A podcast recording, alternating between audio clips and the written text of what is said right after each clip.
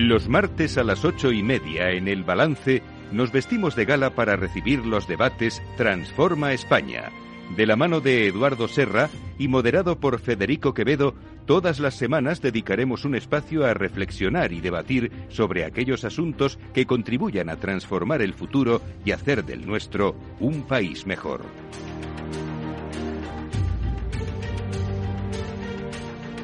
Eduardo Serra, buenas noches. Buenas noches, Federico.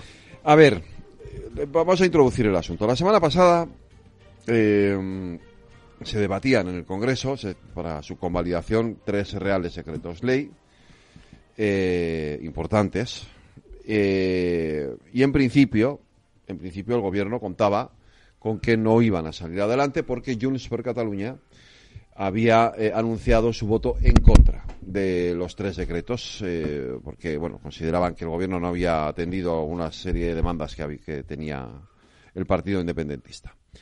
La sorpresa saltó cuando, eh, en el momento de la votación, resulta que los diputados de Junts ni siquiera votan, no se presentan en la votación y, uno de los secretos no sale aprobado porque tiene los votos en contra de Podemos, pero los otros dos secretos salen aprobados porque esa no presencia de Junts permite, con un voto de diferencia, aprobar los dos secretos.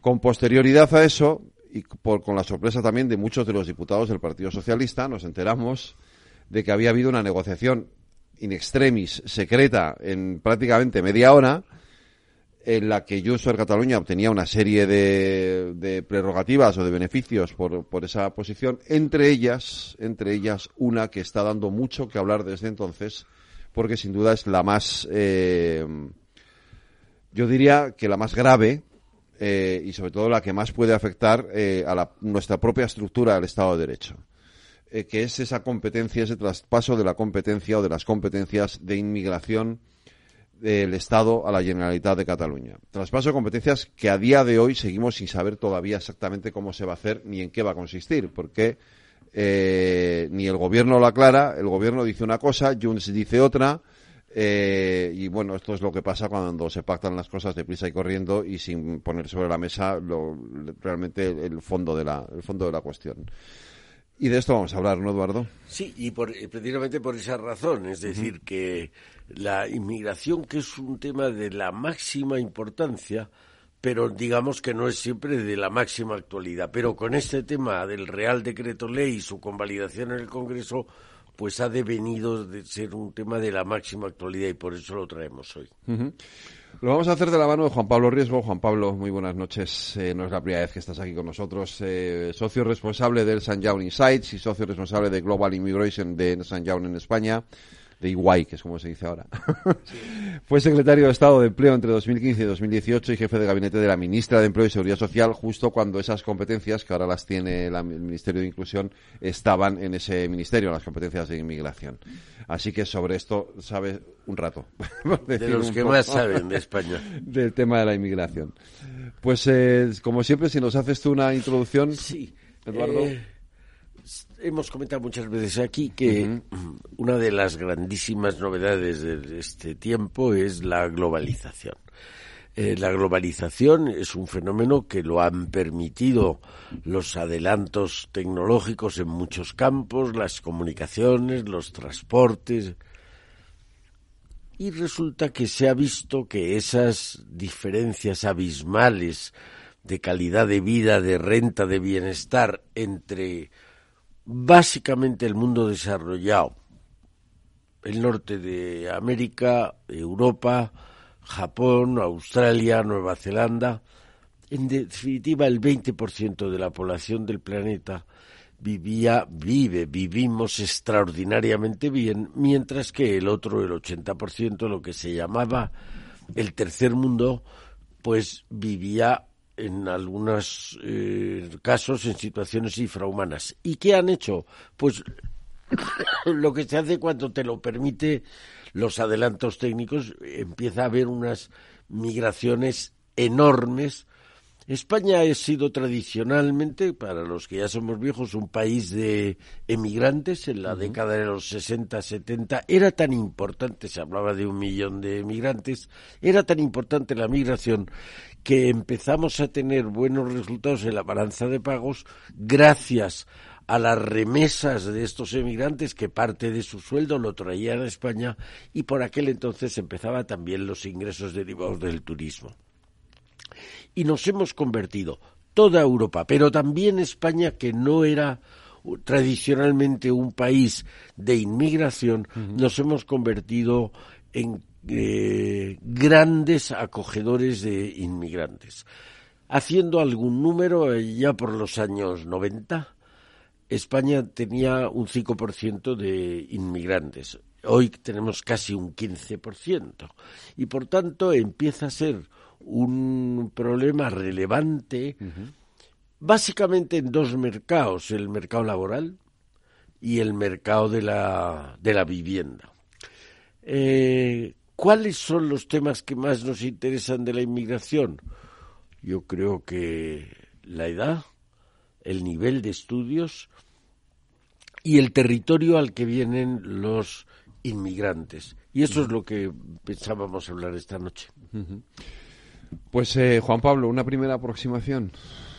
Pues muchas gracias, un placer estar aquí, Federico. Eh, muchas gracias también, Eduardo, por haber querido contar conmigo y por traer a la mesa este, este tema, un tema trascendente en el que, abordándolo como lo habéis eh, abordado inicialmente, decir que no debe ser un asunto objeto de acuerdos perentorios urgentes y de última hora, sino más bien de grandes acuerdos de Estado, porque es un asunto nuclear. Yo diría que la inmigración es uno de los grandes temas de Estado que requiere pues de acuerdos sociales, porque realmente eh, supone grandes oportunidades, pero también grandes desafíos, ¿no?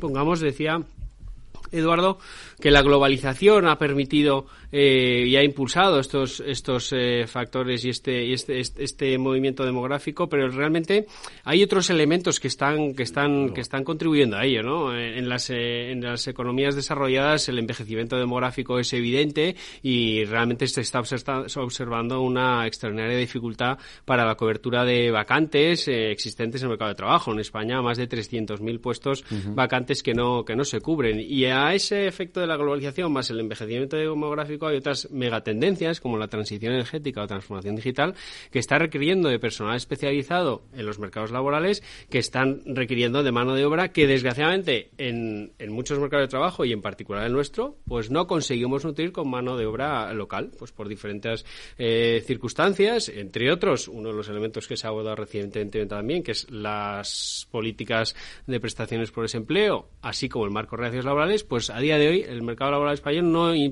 no tiene los incentivos suficientes para que con una tasa de paro muy elevada, sin embargo, no podamos cubrir esas, esas vacantes. Y de hecho, el último año, mm, eh, del, aumento de afiliados, el, en torno al 40 al 50% se ha cubierto con personas extranjeras. Luego, la inmigración es la gasolina de nuestro mercado de trabajo, tiene un impacto extraordinario a nivel económico y también un impacto social y es precisamente por lo que entiendo que se ha llevado ahora mismo al frente de la actualidad política.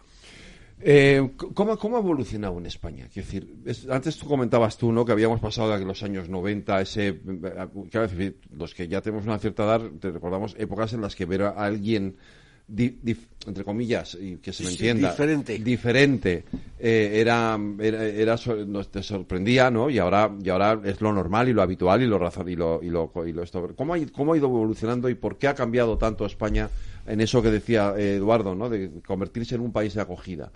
¿Por qué?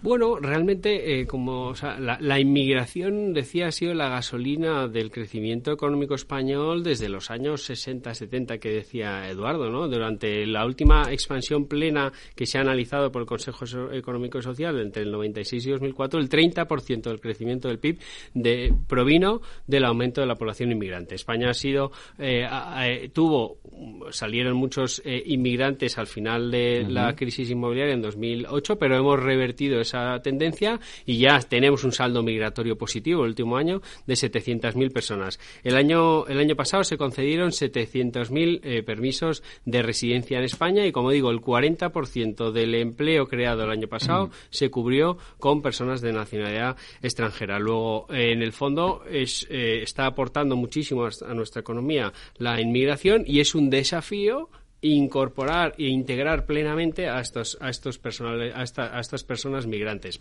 Hablábamos antes de, de territorios.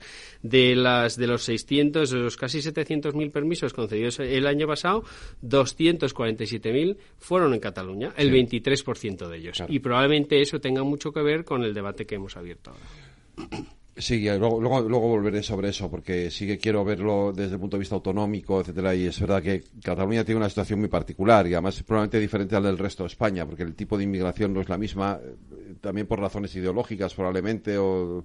pero bueno, eso entramos luego, porque quiero seguir con, esta idea del impacto económico que tiene la inmigración, hasta qué punto ha sido tan vital para, la, para nuestro Producto Interior Bruto, y sobre todo en el mercado laboral, o sea, hay una idea, yo creo que hay una idea falsa, eh, yo creo que es falsa, no lo sé. Esa, esa, esa de que los, ellos hacen los trabajos que nosotros no queremos o, eh, eh, o, tienen los salarios que nosotros rechazamos.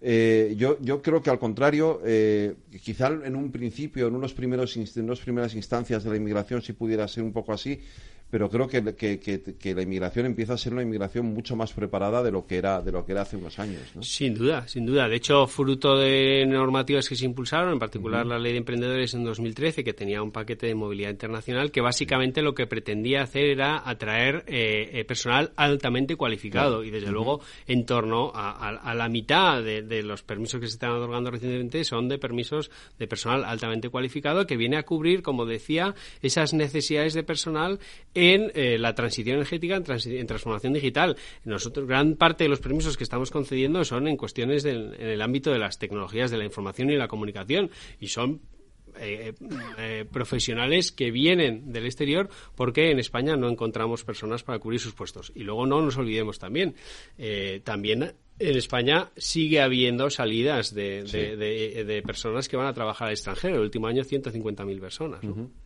Sí, eh, este, cambio es muy significativo. El traer inmigrantes con poca cualificación eh, repercute, eh, repercute mucho en la economía española y en el mercado de trabajo. Y por tanto, en la fiscalidad, en los ingresos fiscales.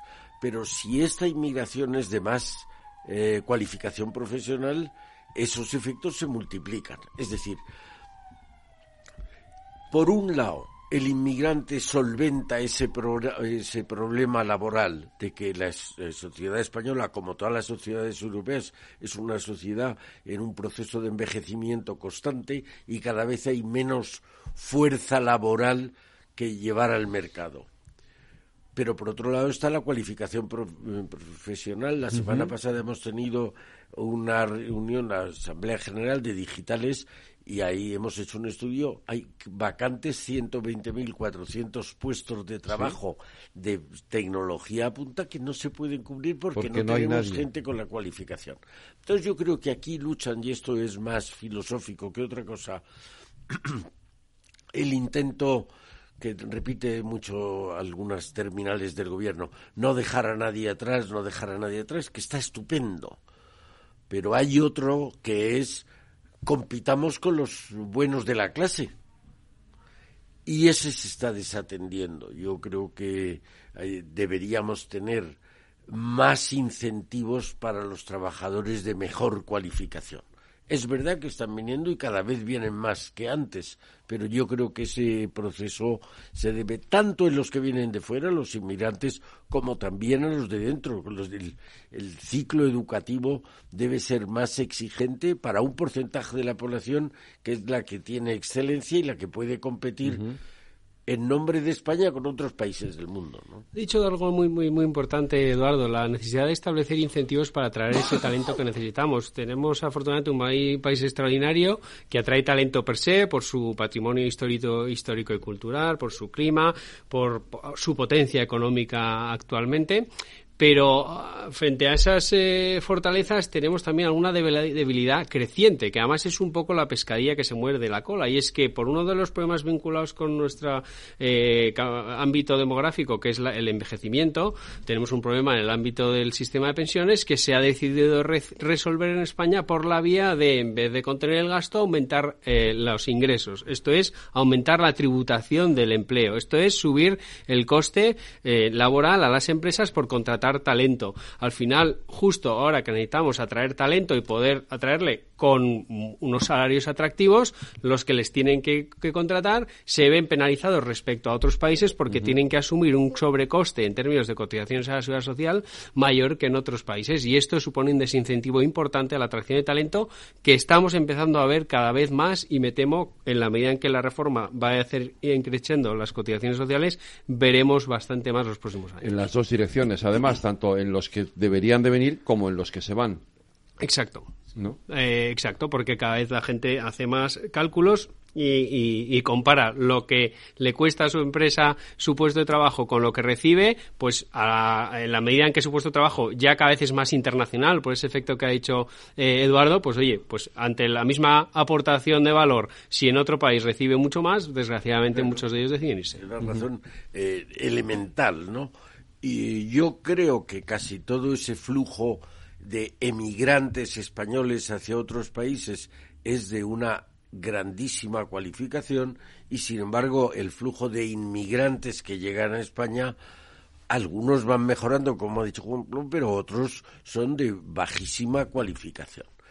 E, y cogen de alguna manera es verdad lo que se dice cogen los trabajos que los españoles no quieren eh, coger entonces yo creo que España el, en los años 60, 50, 60 éramos un país claramente subdesarrollado. Entonces se decía el eufemismo de en vías de desarrollo. Ahora somos un país plenamente desarrollado.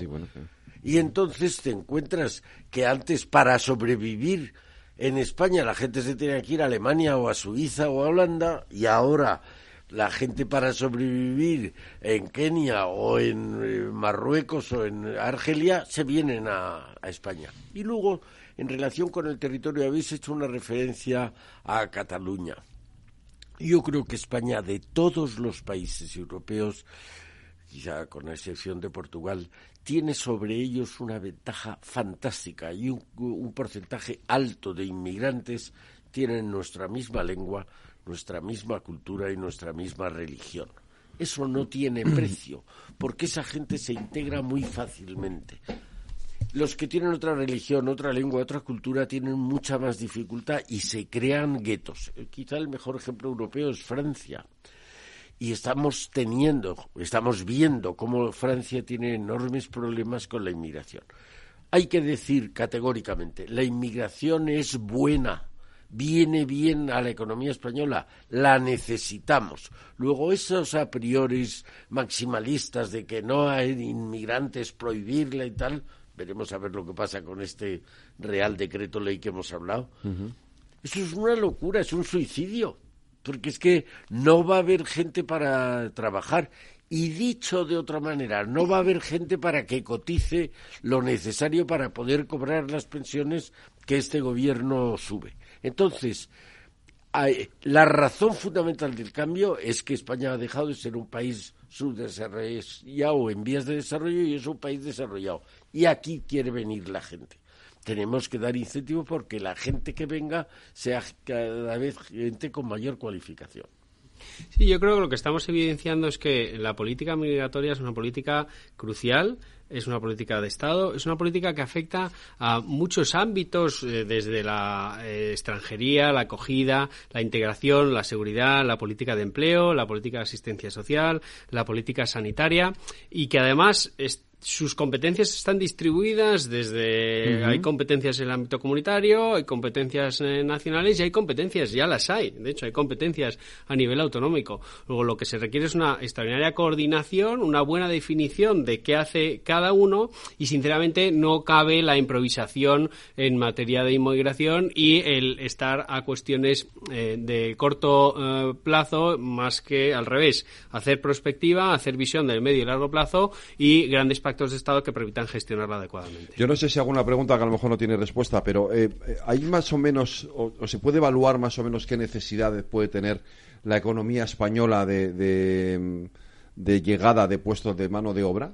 Bueno, pues ahora mismo hay, hay evidencias de en torno a 300.000 puestos vacantes eh, y tenemos una tasa de paro muy elevada. Podríamos decir que, hombre, pues cubramos las 300.000 vacantes con inmigración. Yo creo, sinceramente, que teniendo casi 3 millones de personas en desempleo, podíamos empezar a establecer los incentivos para activar a todas esas personas que están en desempleo e integrar el mercado de trabajo y, por supuesto, seguir integrando y recibiendo talento eh, extranjero. Eh, lo que creo es que hay que, hay que hacer cosas. Y he de decir que, que recientemente el, Gobierno ha tomado decisiones que yo creo han sido adecuadas en lo que es capacidad de atracción de talento extranjero, en la política migratoria, pues con una reforma del régimen migratorio agilizando los trámites administrativos para la, concesión de permisos, estableciendo el permiso por arraigo, eh, intentando ampliar el, el catálogo de, ocupaciones de, de difícil cobertura para facilitar el acceso de esos eh, profesionales que, puedan trabajar en esas ocupaciones de manera más ágil. Es verdad que se, han, eh, se ha encontrado sorprendentemente con impedimento por parte, en gran medida, de las organizaciones sindicales, porque de alguna manera han considerado que atrayendo mano de obra extranjera, pues había la, mm, en el marco de la ley de oferta y demanda, pues se suponía una rebaja de salarios. Bueno, yo creo que hay que tener visión de medio y largo plazo, dar al tejido productivo español la capacidad de acceder a la mano de obra que necesita y eh, para eso, insisto, es mucho mejor prospectiva, visión a largo plazo, grandes pactos de Estado que eh, regates a corto plazo con una política que es crucial para el desarrollo económico y social de nuestro país y que tiene una implicación social muy importante. Eh, tú has hablado antes de los costes laborales, pero seguramente hay más cosas que se pueden hacer para atraer talento de, de fuera. O sea, yo siempre he pensado que, las personas deben de poder moverse y, que, y, poder ir y trabajar a cualquier país o debería de intentarse o debería ser una máxima eh, común, ¿no? Pero es evidente que, siempre prefieres lo que tú dices, que, venga un talento, que venga talento, que venga que venga gente con cualificada, ¿no? A trabajar. ¿Qué, ¿Qué es lo que habría que modificar para atraer ese talento? Bueno, o sea, ya he comentado antes que uno de los elementos básicos y en los que estamos bien servidos en España es, oye, tener un patrimonio histórico y cultural atractivo, ¿no? Que, también. ¿eh? El sol también. el sol también, ¿no? Eh, y luego, por supuesto, una economía potente que genere actividad económica. Eh, y yo diría dos elementos agilidad en la gestión de esos permisos y en eso yo creo que hay que se ha avanzado mucho en general por todas las administraciones y he de decir que por la actual también eh, y eso es muy útil muy útil muy importante. Las empresas necesitan agilidad en la, gestión de los permisos eh, de, residencia y trabajo. Y luego en general para atraer talento y para atraer inversión seguridad jurídica. Sí, yo creo que la seguridad jurídica es una de las cosas más importantes si queremos ir no solo ir viviendo cada día mejor, sino de mantener el nivel de vida actual. Eso de la seguridad jurídica es esencial y además es bastante barato dar seguridad jurídica, ¿no? Yo creo que además de esas cualidades que tenemos y que dice Juan Pablo hay alguna otra, yo creo que el español es un hombre abierto, es un hombre receptivo con el inmigrante. Aquí eh, vemos escenas en la calle de ayudar al inmigrante que no conoce una dirección o lo que sea, que en otros países es más difícil verlo.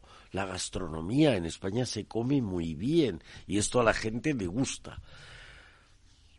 ¿Qué podríamos mejorar además de la seguridad jurídica? Bueno, lo habéis dicho, simplificar los trámites, que no sea un infierno el, conseguir un permiso de residencia o un permiso de trabajo.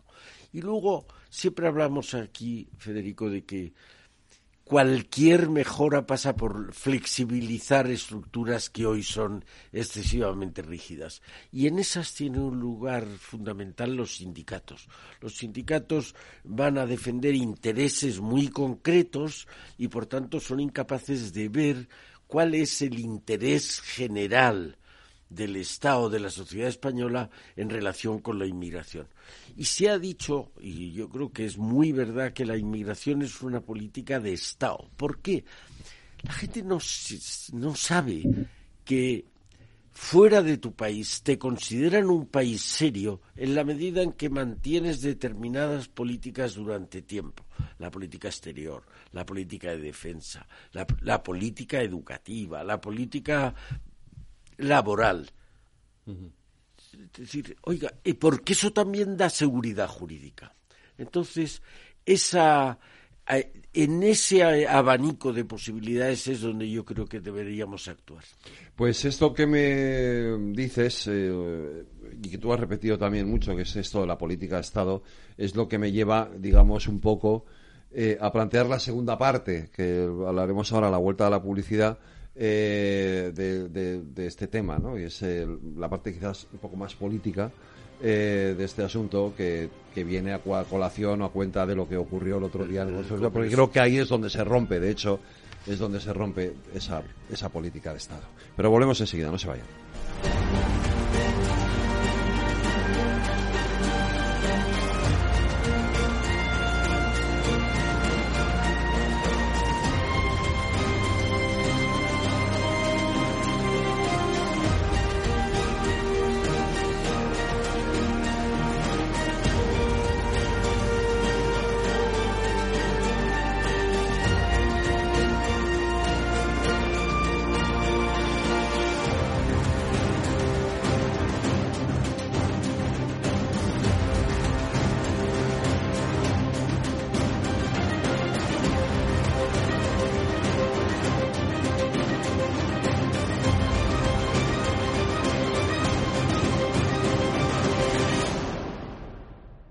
Transforma España.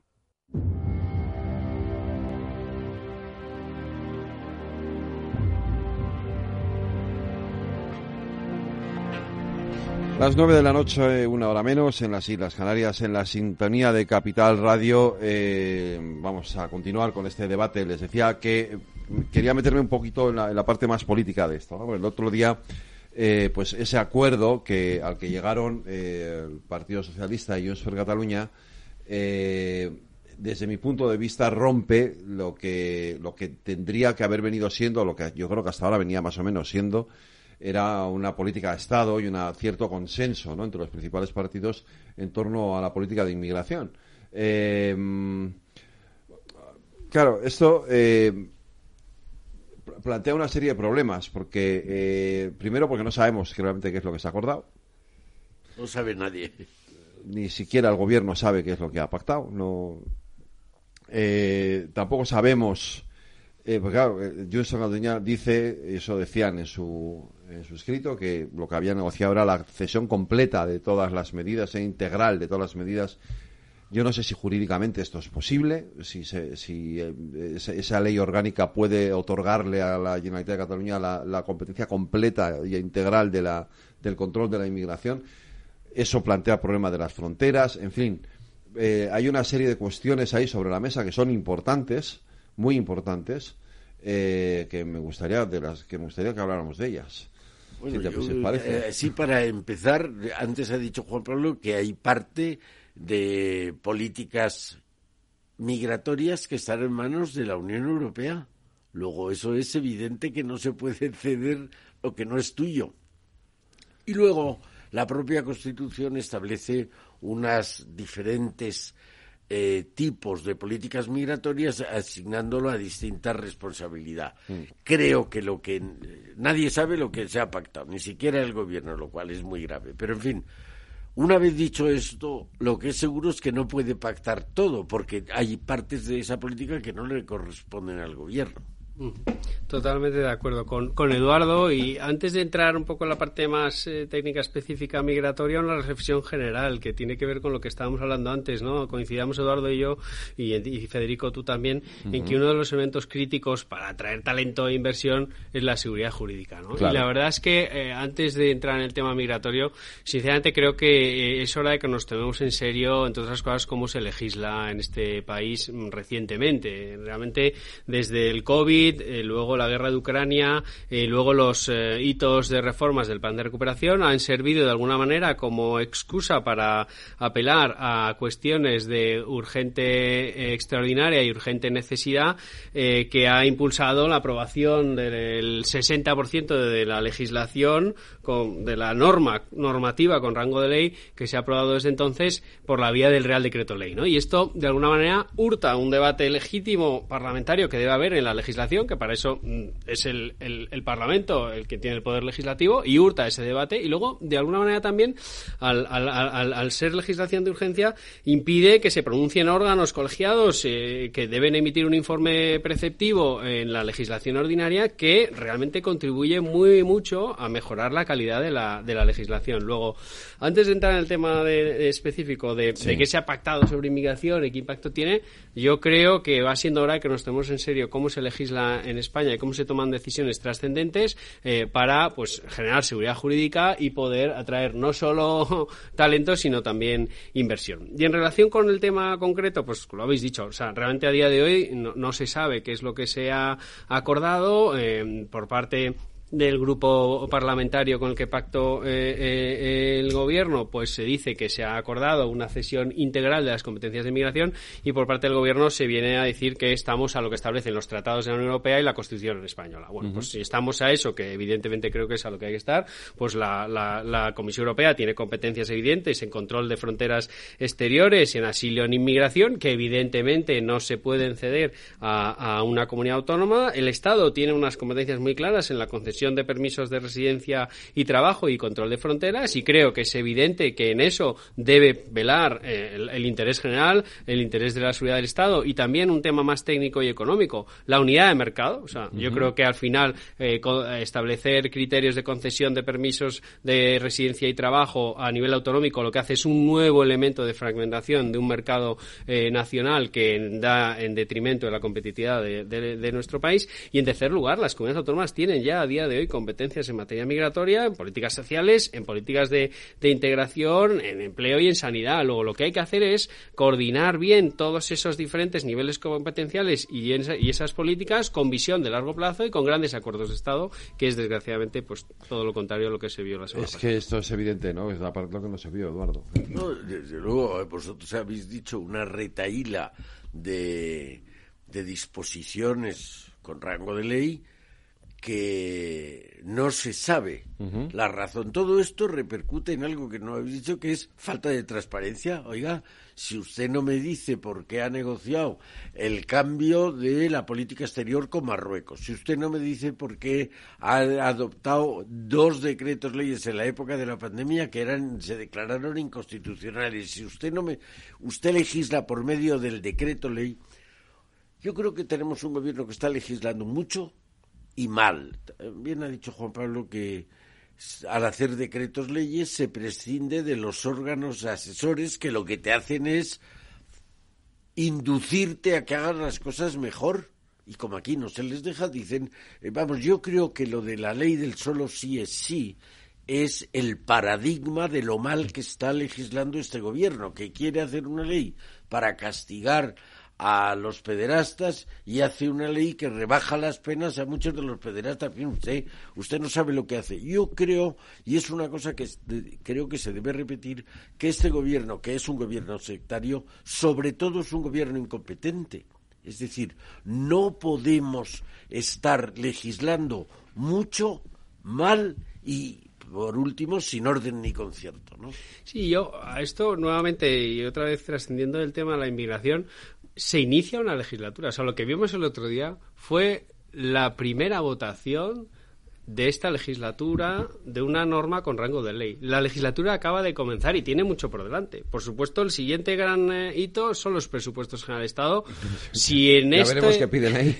Si en estos, si en este primer hito, pues eh, nos hemos encontrado con este desafío a elementos tan nucleares de la política económica y social, ¿qué no nos vamos a encontrar con los presupuestos y qué no nos vamos a encontrar con, recuerdo, el plan de recuperación, transformación y resiliencia establecía la obligación o el compromiso de España de aprobar unas 60 leyes eh, a cambio de los fondos europeos, de las cuales a se han aprobado 30, quedan otras 30. Que mm, esto lo trato de poner en positivo. Creo que sigue siendo posible y cada vez es más necesario establecer eh, un plan de acción sustentado en grandes pactos de Estado que permitan, en este contexto de fragmentación parlamentaria, sacar adelante todos los desafíos que tiene nuestro país. Sinceramente, creo que eh, lo que vimos el otro día no es más que el primer evento de esta fragmentación eh, absoluta sin, plan, sin una ambición de, acuerdos de Estado y yo creo que es la, muestra, la, demostración palmaria de que así no podemos ir muy lejos. Pero sí que me lleva a plantear la pregunta de qué, qué es lo que pasa en Cataluña, porque Em, sea, más ahora, más allá de, de, la razón eh, política del momento, es decir, la necesidad que pueda tener Pedro Sánchez de tener esos siete escaños, de aprobar las leyes, porque es evidente que no tenía ninguna intención de, pactar o de intentar llegar a ningún acuerdo con el principal partido de la oposición, porque además yo recuerdo a mí me lo dijeron por la mañana, es decir, es que el presidente ha dicho que, al PP no se le puede dar esta victoria, entonces eh, partiendo de esa base era imposible ningún tipo de acuerdo, ¿no? Eh, ¿Qué es lo que pasa en Cataluña? ¿Por qué la inmigración en Cataluña es distinta a la del resto de España? ¿Y qué es lo que ocurre allí para que sea un problema que en principio yo no veo no veo igual en el resto de España o no o no parece que en el resto de España tenga la misma repercusión política que tiene allí. Bueno, o sea, yo creo que lo hemos comentado ya, eh, cantidad y calidad, y entiéndaseme bien lo de la calidad. Eh, cantidad, eh, pues ya lo he dicho, los 680.000 permisos de residencia concedidos en el año 2022 en España, el 23%, 247.000, eh, fueron en Cataluña. Luego, en la principal comunidad autónoma donde se está llegando de manera de manera arreglada inmigración es Cataluña.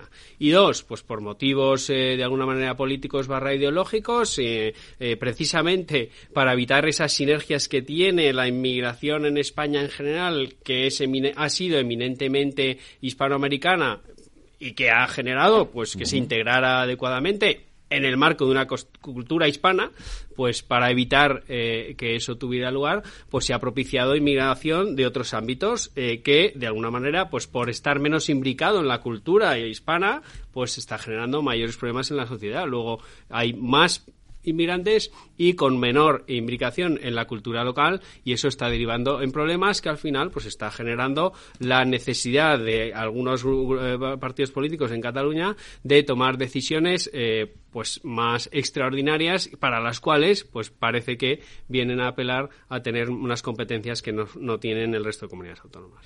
Sí, yo creo que eh, estoy completamente de acuerdo con lo que ha dicho Juan Pablo, pero hay una cuestión y es que el gobierno, por per se, tiene que hacer una política uniforme para el territorio. Oye, beneficiamos este tipo de inmigración o perjudicamos este otro, lo que sea. Cuando tú tienes unos partidos políticos que lo que quieren es distinguir a su territorio de otros, pues están jugando a la contra del gobierno nacional, a la contra. Es decir, si usted quiere que tengamos las ventajas de la inmigración hispanoparlante, pues yo voy a dificultarlo para que así que los que vengan, que vienen de África subsahariana, hablen más catalán que castellano, que le traerían aprendido un, un inmigrante hispanoamericano, ¿no? Yo creo que eso es una eh, es un hecho insoslayable que lo que quieren es distinguir. Pero estamos hablando aquí de un fenómeno y no eh, a mi juicio no hablamos de la causa, que es por qué eh, todos piden cosas diferentes. Yo creo que tanto en, Cataluña como en el País Vasco hay partidos independentistas. Muy bien, pero ¿qué pretenden esos partidos independentistas? Yo creo, y esto no lo dicen ellos, que por encima de todo quieren vencer al otro partido independentista. Es decir, el Bildu quiere ganar al PNV, PNV quiere ganar a Bildu, Esquerra quiere ganar a Junts y Junts quiere ganar a Esquerra, porque entre otras cosas, las migajas que no son tan migajas de las administraciones autonómicas las pasan a controlar ellos. Entonces, aquí hay un fenómeno de que mm, queremos dar gusto a todos, porque necesitamos a todos, el gobierno necesita a todos para sacar adelante las votaciones y solo con que falle uno se le va, eh, como ha pasado ahora. Ha pasado con Podemos. claro. pero resulta, resulta que, ¿qué quiere Junts? que no le des mucho a Esquerra, porque es su enemigo. ¿Qué quiere el PNV? Que no le des mucho a Bildu. ¿Qué quiere Podemos? Que no le des mucho a Sumar y viceversa igual. ¿Qué quiere Sumar? Que no le des mucho a Podemos. ¿Qué quiere Esquerra? Entonces es imposible. Y lo, que, lo peor de todo es que en ese panorama el gobierno está hundido, está... Eh, no puede hacer más que lo que le piden. Esto ya lo vemos en las viñetas, en las, eh, eh, en las cuestiones de humor, de que están viendo claramente que el gobierno está uncido a lo que le manden estos señores que les interesan cualquier cosa menos que España le vaya bien. Eso no le interesa. Federico, si me permites, por complementar la argumentación de Eduardo, eh, eh, yo he hablado, preguntaba, ¿y por qué esto en Cataluña y con la migración? Yo he tratado de trasladar algunos motivos estrictamente migratorios sociales de por qué, eh, ha complementado Eduardo con, motivaciones políticas, ¿no?, de rivalidad entre grupos, y yo añadiría un tercero, que aplica en este caso con la migración, pero que venimos viendo que son, que son razones de, de estrategia de largo plazo del nacionalismo, que es el crear estructuras de Estado. O sea, eh, se ha hecho recientemente eh, y en los acuerdos, precisamente también de investidura, de, refuerzo de la creación de la agencia tributaria eh, catalana. Eh, hay acuerdos en el marco del servicio exterior, hay acuerdos en el marco del refuerzo de la política de seguridad y esto viene de alguna manera a tocar la política de frontera, de control de fronteras de alguna manera. Entonces, en el fondo también hay un razonamiento político de medio y largo plazo del nacionalismo independentista catalán que es, oye, vamos a ir viendo si hacemos el referéndum o la declaración unilateral, eso ya vamos viendo ahí organizando, pero mientras vamos poco a poco eh, reforzando estructuras de Estado. Esto es una estructura de Estado y además es una estructura de Estado, eh, eh, como tú señalabas, como señalamos al principio, muy importante, porque y, me lleva a lo siguiente, es decir, ¿realmente es posible, o sea, si eso que dice el Jordi Turul o Junts de Cataluña lo que hemos pactado es la cesión integral de las competencias de educación. ¿Eso es posible? Bueno, que lo haya pactado es posible que lo no, que lo haya pactado sí, que lo haya, que se, que pueda ser, que, se lo pueda ceder, a eso, a eso voy. Eso es otra cosa. Bueno, a ver, eh, eso, No lo sé. yo creo que, es, la gran, pregunta que nos hacemos yo, todos. Yo creo que, no cabe en la Constitución y de hecho creo que es lo que el propio gobierno está diciendo en relación con el pacto. Dice, no hemos podido pactar eso porque la Constitución no lo permite. No lo viene a decir claro.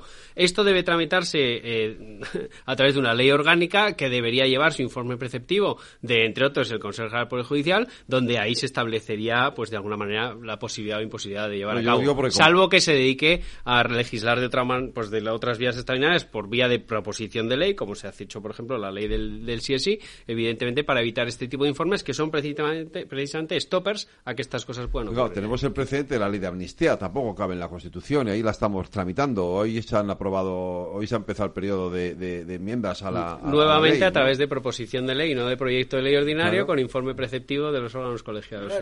pero si tú tienes que ceder todo porque si no te tienes que marchar tienes que ceder todo a gente que quiere cualquier cosa menos el bien de España, pues realmente tienes complicado porque te van a pedir cosas en contra de una constitución que está hecha para regir la vida jurídica y la vida pública española. Entonces, te tienes que estar cediendo en cosas que sistemáticamente van a incidir en incumplimientos constitucionales.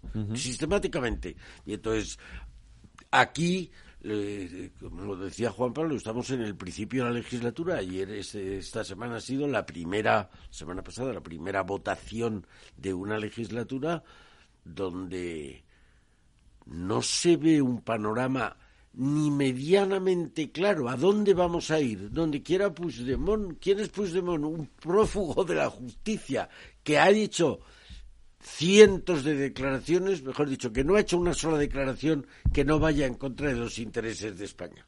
Cuando desde decir que España no es una democracia, siempre en contra de los intereses de España.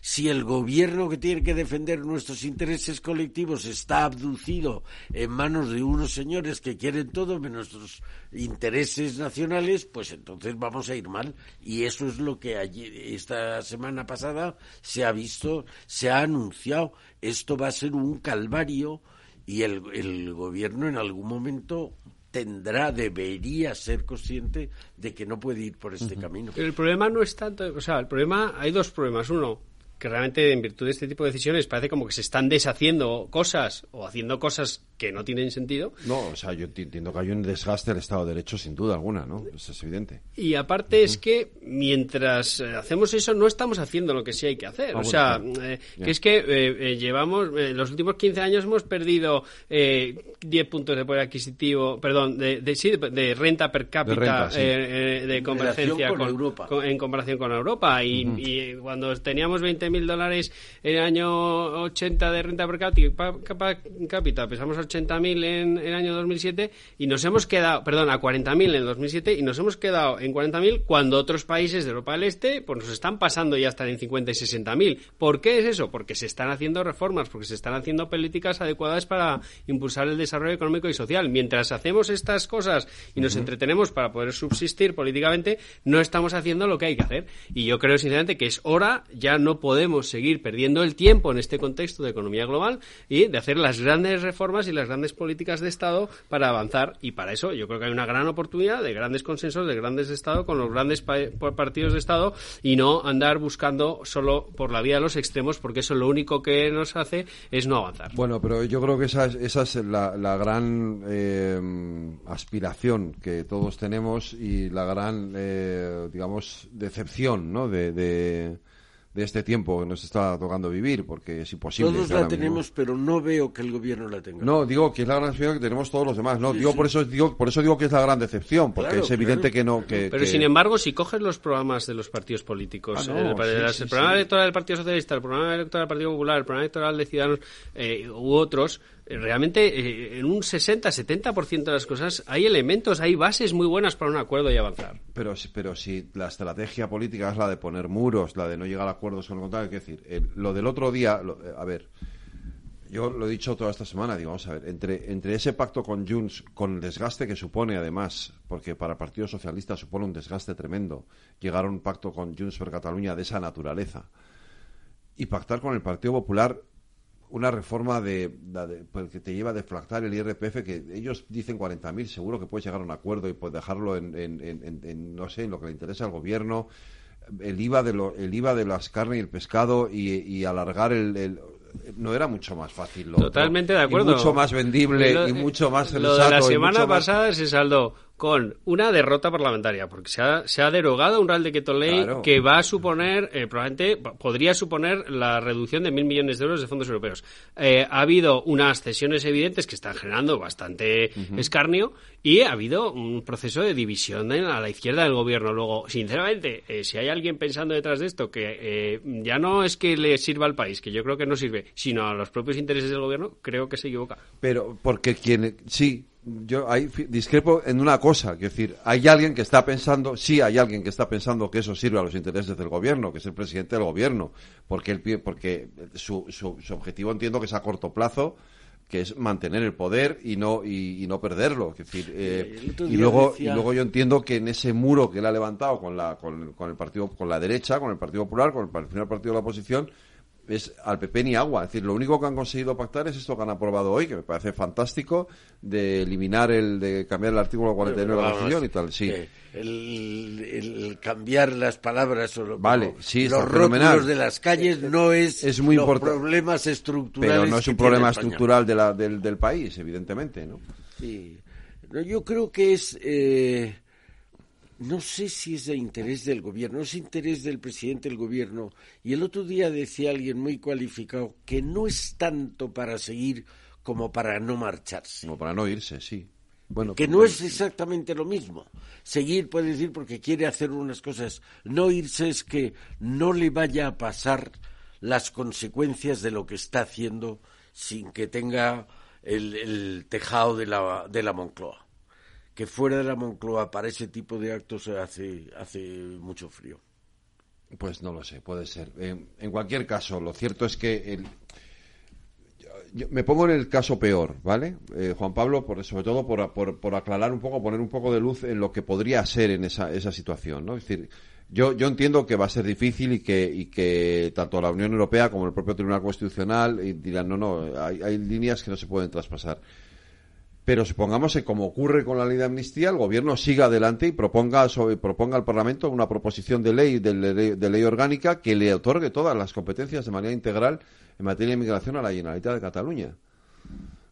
Eh, em, ¿Qué significa esto? ¿En qué se traduce eso? Tiene que ir al Tribunal Constitucional bueno, y pero, esperemos que el Tribunal Constitucional resuelva con pero, arreglo a la Pero mientras tanto, tú tienes que modificar la estructura del Estado allí en Cataluña sobre este tema, traspasarle la competencia del Ministerio del Interior a los Mossos de Escuadra eh, y, sobre todo, em, acoplar algo que es esa política de fronteras que yo que no entiendo cómo se puede ¿Dónde ponemos la frontera? ¿En Lleida? ¿En Castellón? ¿En, no sé, dónde?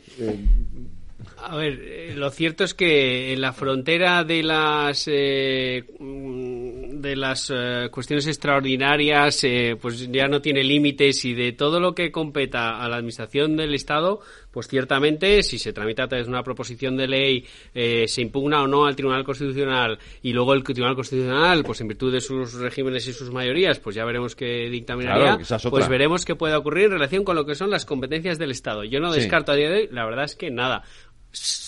salvo lo que ocurra con las competencias estrictamente de la Unión Europea, de la Comisión Europea, de control de fronteras exteriores, de asilo e inmigración, que esas sí que entiendo que al menos desde las instancias comunitarias sí se preservarían. Pero bueno, yo quiero pensar sinceramente y sobre todo a raíz de la reacción del propio gobierno de la limitada, muy limitada explicación que ha hecho del pacto en el que ha venido a decir que se atenía a lo, a lo establecido en la Constitución y ha venido a negar esa atribución integral de las competencias que sí está diciendo Pues quiero creer que eso no es a lo que se va. Pero vamos, por la vía instrumental, como proposición de ley, eh, sin control de ningún tipo de control de órgano, eh, órgano colegiado previo que emita informe preceptivo y con el régimen de mayorías que hay y tal, cualquier cosa. Pero probablemente por eso también le pedirían algo cambio y a lo mejor ni sale. Entonces, bueno, la verdad es que en general yo creo que vamos a un contexto regulatorio de incertidumbre, de incertidumbre máxima, y, yo creo que el, el, evento de la semana pasada, pues así lo, así, así lo corroborará,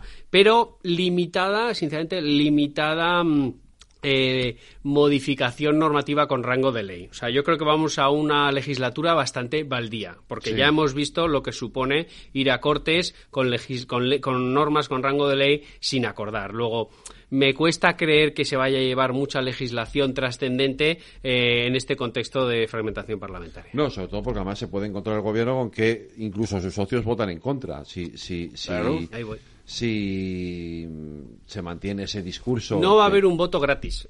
No va a haber un voto gratis. Eh, Entonces lo que habrá es pocas votaciones.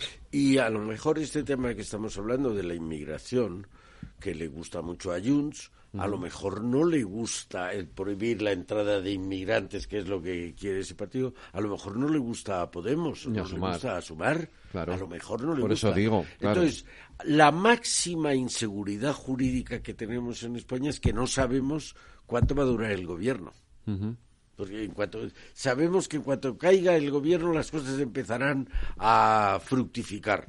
Pero ¿cuándo va a caer? No se sabe. Luego no se sabe cuánto tiempo vamos a estar deshaciendo antes de empezar a construir. Bueno, yo creo que hoy es un día eh, para pensar en positivo. Hoy ha habido un acuerdo importante en algo, como me ha dicho eh, eh, esto Eduardo, que sin perjuicio de que a las personas que les afecta, que en el fondo acabamos siendo todos, pues puede ser puede ser relevante. Para ellos es muy relevante, sin duda alguna. Bueno, pues yo creo que yo yo prefiero pensar en positivo. Yo creo que hoy eh, se enseña el camino de por dónde hay que ir y, la semana pasada se vio por el, camino por el que no se va a ningún lado. Es verdad. Hoy, ese sería el camino a seguir. Ojalá lo de hoy sirva de ejemplo. Eh, sí, en cualquier caso el, tema está ahí, va a seguir eh, va, a seguir coleando en los próximos en las próximas semanas eh, porque tenemos que ver qué ocurre con ese decreto, con esa ley o con esa propuesta que, al final lleve el gobierno. Mañana se reúnen eh, el Partido Socialista y Junts per Cataluña para hablar de esto.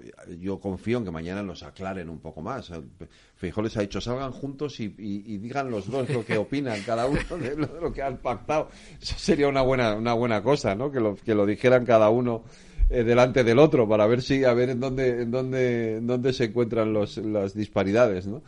Pero, pero bueno, mañana tendremos algo más de información, eh, supongo yo, espero, a, este respecto. Pero, pero que hablamos de un tema particular, como es este de la inmigración, pero que insisto, que se derogó un Real Decreto Ley con el tema de las de los de los las pensiones, de, subsidios por desempleo, que, que hay que aprobar, que hay una parte de, de, la coalición que dice que hay que aprobar con más gasto, es una reforma pactada con Bruselas que no les va a dejar meter más gasto, pues ya tienes otro tema que hay que arreglar.